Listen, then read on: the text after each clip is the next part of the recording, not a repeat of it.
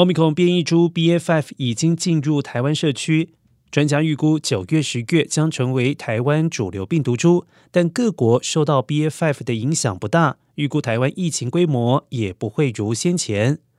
虽然临近的日本疫情持续的上升，但疫情指挥中心评估，台湾前一波疫情才刚过，自然感染率保护力仍在，加上疫苗接种率高，不会步上日本后尘。